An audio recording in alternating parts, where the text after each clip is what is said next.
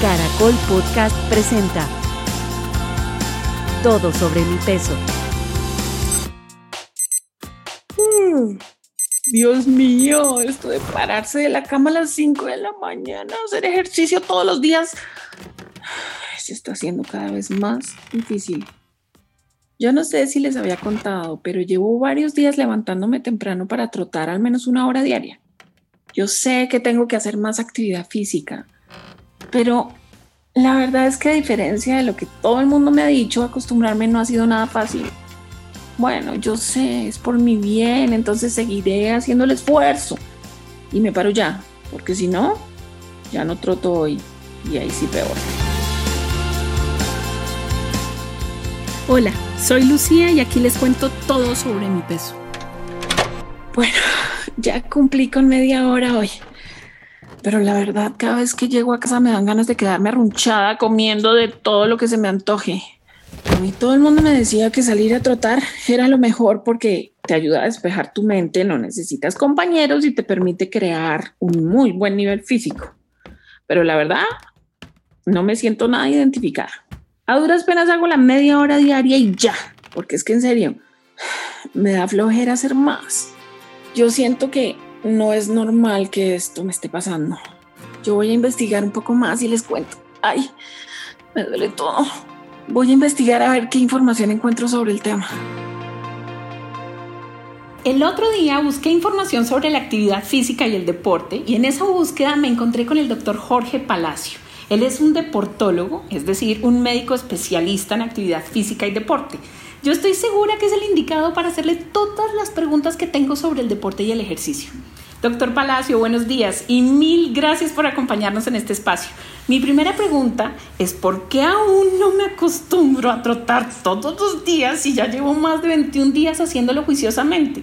Yo he escuchado que después de 21 días uno ya ha creado un hábito. Hola Lucía, muchas gracias por la invitación. Uno crea o desarrolla hábitos en la actividad física partiendo del gusto por esa actividad física o ese ejercicio. Cuando a uno le imponen ese tipo de ejercicio porque te dicen que es el mejor y no estás acostumbrado, es poco probable que hagamos hábitos para este ejercicio. Ahora bien, si ese ejercicio que arrancaste hace 21 días es solo aeróbico y llevas un buen tiempo sin hacerlo, pues tenemos que tener en cuenta que nos está faltando la mitad del ejercicio porque eh, si solo hacemos este trote podrías terminar con algún tipo de lesión. Entonces es muy importante que a ese trote, si sí te gusta, le pongamos eh, fortalecimiento, que es muy importante y va a ser la clave del programa el día de hoy. El entrenamiento de la fuerza es muy importante para uno poder desarrollar cualquier actividad física, ejercicio o deporte. ¿Y por qué te digo esto? Porque hay muchos mitos frente al ejercicio. Un ejemplo que vemos día a día que sale en los gimnasios es que los pacientes si tienen sobrepeso o algo, pues por poner alguna patología o obesidad y hacen ejercicios de fortalecimiento que se les va a poner dura la grasa, lo cual es una mentira muy grande, o que esa grasa se vuelve músculo, entonces van a pesar más. Pues realmente eso también es una mentira porque ojalá la grasa se volviera músculo porque de la grasa entonces sacaríamos también hígado o páncreas y hacer otros órganos importantes si eso fuera verdad. Entonces esos son mitos realmente y, no son verdades y la gente todavía las cree. Entonces nosotros como médicos del deporte lo que tenemos que es ir eh, enseñándole a la gente, educándola para que esos mitos vayan desapareciendo. Frente a un estilo de vida saludable, una realidad es que uno debe mínimo, mínimo hacer 30 minutos de ejercicio de lunes a viernes, por decir algo así, son 5 días como dice o como dictan las guías a nivel mundial. Pero esto casi siempre es insuficiente, es como lo mínimo básico para no ser sedentario y por eso es que nosotros como médicos lo que hacemos es montar programas en esos pacientes para que les vaya muy bien. Entiendo, doctor, pero no sé, entonces eso significa que si no me gusta la actividad física que estoy practicando, pues no me voy a acostumbrar nunca. Sí, porque es que, a ver, las cosas impuestas al ser humano nunca le han gustado. Entonces uno siempre debe partir de algo que le guste para poderlo hacer. Si vos te pones a mirar con respecto a la alimentación, ¿qué es lo que más le teme la persona? Que le pongan dietas. Porque en las dietas te están restringiendo, te están poniendo a comer como vos no querés. Entonces siempre la dieta es como rechazada porque qué pereza, no es lo que a mí me gusta. Y eso pasa también en la actividad física. Si a mí me ponen un ejercicio que nunca me ha gustado, pues lo voy a hacer porque tengo que hacerlo. Pero lo ideal es hacer cosas que a uno le gusten o que le hayan gustado y se van retomando y uno las va, les va ayudando en todo ese proceso. Ahora, si me gustó toda la vida trotar, listo. Después de tanto tiempo voy a retomar la trotada. Entonces venga, hagamos un proceso de reacondicionamiento muscular porque llevas 2, 3, 5, 10 años sin hacerlo por estar trabajando. Entonces venga, yo lo organizo, le pongo un programa de reacondicionamiento de la fuerza. Te voy haciendo un reacondicionamiento físico y ya de ahí te pongo a trotar y así lo que hago es evitar que te lesiones porque cuando la gente, y eso pasa mucho, arranca a hacer un deporte que era el que hacía 20 años atrás, lo arranca a hacer como cuando lo hacía. Y han pasado 20 años de desacondicionamiento, tanto muscular como físico, y ahí es donde se dan todas las lesiones que se presentan en el que arrancó a hacer el deporte después de, de prometerse el 31 de diciembre que el año que seguía iba a ser muy juicioso. Entonces siempre en estos ejercicios que uno quiera adaptarse a ellos o quiera asumir para hacerlos, pues es importante que me guste o que ya lo haya hecho y que tenga un acompañamiento por parte de medicina del deporte para que puedan haber unos resultados buenos para la salud y no termine generándose un montón de lesiones. Wow, doctor, yo que pensaba que solo servía correr o ir al gimnasio. Entonces, pues bailar también puede funcionar como actividad física también, ¿no? Claro que sí. El bailar es un trabajo aeróbico muy importante, tan importante como caminar, como trotar, como montar en bicicleta, patinar, etcétera, ¿cierto? Sin embargo, pues es importante lo que les decía ahorita, ese ejercicio de baile es muy bueno como actividad aeróbica, pero siempre debemos trabajar esos ejercicios de fortalecimiento. Ahora bien, cuando uno se sienta frente a los pacientes, la gente dice eso. Ah, pero es que yo tengo que correr porque si no, no voy a mejorar. Ah, es que yo me tengo que sacar la leche para poder estar bien. Ah, es que si no voy al gimnasio nada sirve. Y eso no es verdad. Uno puede organizar obviamente programas en gimnasios que sean muy buenos y adecuados para cada persona. Individualizar los programas de ejercicio. Pero también podemos hacer ejercicios en casa que tienen los mismos beneficios para la salud. Ahora, si lo que le gusta es correr, lo que uno haría sería un reacondicionamiento para que esa persona pueda volver a llegar a correr. Si lo que le gusta es bailar, lo que hacemos es meter ese baile dentro de un programa donde también incluyamos trabajos de fortalecimiento. Doctor, ahí me surge otra duda. ¿Es recomendable hacer el mismo ejercicio todos los días? ¿No es posible que eso deje de surtir efecto? Eso es verdad, Lucía. Cuando nosotros tenemos muchos pacientes que nos dicen, no, doctor, yo no entiendo qué pasa, yo salgo a caminar todos los días 30 minuticos, le doy 30 minuticos vueltas a la manzana y realmente yo no sé por qué no bajo de peso.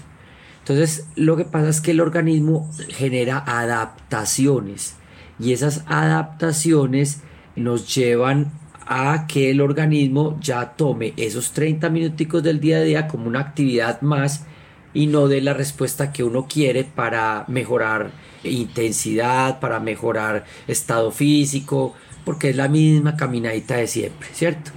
Entonces ahí sí se puede adaptar uno a la carga y perder su efecto. Ahora, si yo trabajara en el gimnasio y todos los días trabajara los mismos grupos musculares, y la misma actividad aeróbica, pues también me adapto.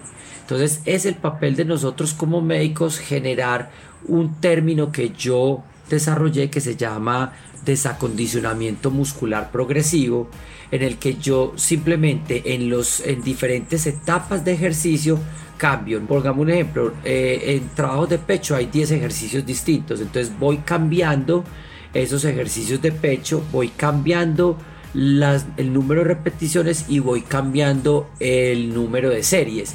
Entonces ahí nunca estoy eh, adaptándome a esa carga, sino por el contrario, siempre estoy desadaptando el músculo para que tengamos beneficio desde la fuerza.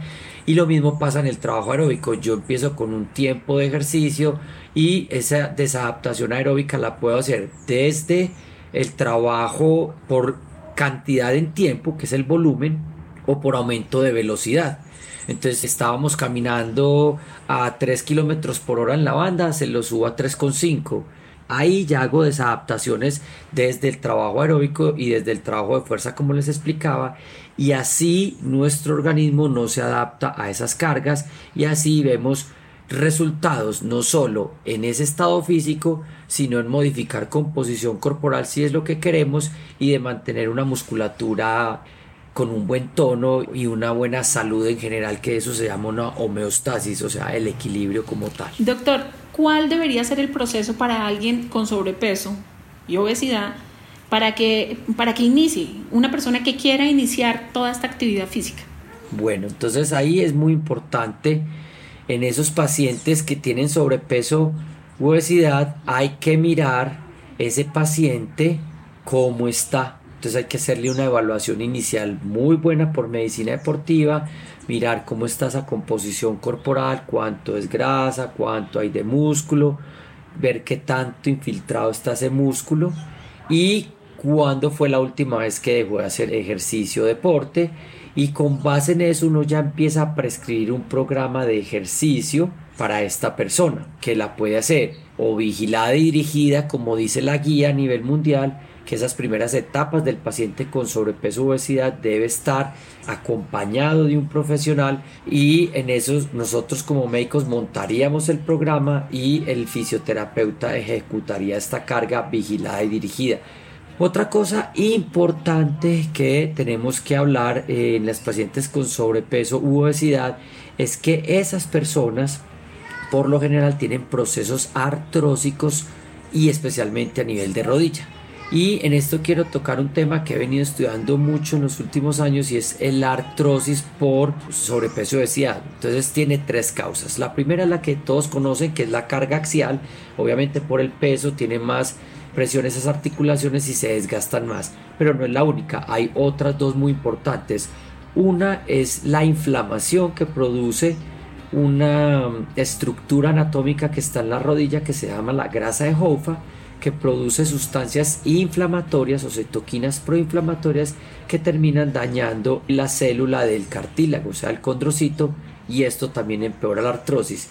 Y el tercero es esa persona, como está con sobrepeso u obesidad y lleva mucho tiempo sedentaria, ese músculo se ha ido atrofiando y en su lugar se ha ido metiendo la grasa, y eso se llama una sarcopenia obesogénica y los músculos son los estabilizadores dinámicos de la articulación. Entonces, si yo no tengo músculo, entonces obviamente esa articulación va a sufrir más. Entonces, esas son las tres causas por, las cuales, por las cuales la articulación sufre tanto en estos pacientes con obesidad. Entonces, también hay que manejarle bien esos procesos con rehabilitación física para poderlos llevar a una actividad física adecuada, a un ejercicio, a un deporte como tal. Muy interesante todo eso, doctor. Yo no tenía ni idea. Bueno, por último, pues hoy en día existen muchísimas rutinas en Internet y en redes sociales. ¿Qué opina usted de seguir estas rutinas? ¿Eso es como ir a un gimnasio o no? Muy buena pregunta, Lucía, y me la hacen mucho en consulta. Y tenemos que hablar que rutinas se podemos encontrar en apps, en los teléfonos, en Instagram o en YouTube. Realmente estas rutinas de ejercicio que están en estas redes sociales no las podemos tildar de malas. Lo que pasa es que no todas están hechas para un grupo de gente. O sea, yo si llevo 20 años quieto, no puedo pretender ir a hacer la app tal o el programa tal de Instagram o el programa aquel de YouTube porque llevo un proceso de 20 años de desacondicionamiento. Entonces si arranco con las cargas que tienen por lo general estas, eh, estos programas que son altos en intensidad, pues lo que va a terminar es generando una lesión o va a terminar generando un dolor y como les decía ahorita, la persona si hace ejercicio y no siente confort, sino que por el contrario siente dolor y molestia, lo que va a hacer es simplemente abandonar el programa. Entonces, lo que hay que hacer es que el paciente va al consultorio donde su médico del deporte analizan cómo está el paciente desde lo muscular, desde lo articular, ¿sí? desde el acondicionamiento físico si está muy desadaptado, le hacemos un reacondicionamiento primero con baja carga y ya después que arranque con su programa de, redes sociales. Y si encontramos que está bien y preparado, revisamos los programas y de acuerdo a patologías que tenga, le decimos, vea, de este programa estos me los hace, estos no me los puede hacer. Y así vamos jugando con las apps, pero no las podemos tildar de malas o buenas o regulares, sino que no todas están hechas para el mismo grupo de personas. Muchísimas gracias por este tiempo, doctor Palacio. Con esta conversación me quedan claras muchísimas cosas. Yo estoy segura que de ahora en adelante realizar actividad física, pues en el día a día va a ser muchísimo más sencillo para mí. Con mucho gusto, Lucía, y muchas gracias a ti por la invitación. Hasta luego. Esta conversación era más que necesaria. Yo ya empezaba a sentirme frustrada con todo este tema del ejercicio. Es claro que estaba en el lugar equivocado. Ya con los tips del doctor me siento súper preparada para continuar la implementación de la actividad física en mi vida diaria. Y no lo olviden, sigan escuchando mi podcast. Seguiré encontrando un montón de respuestas para todos los que tenemos sobrepeso o obesidad.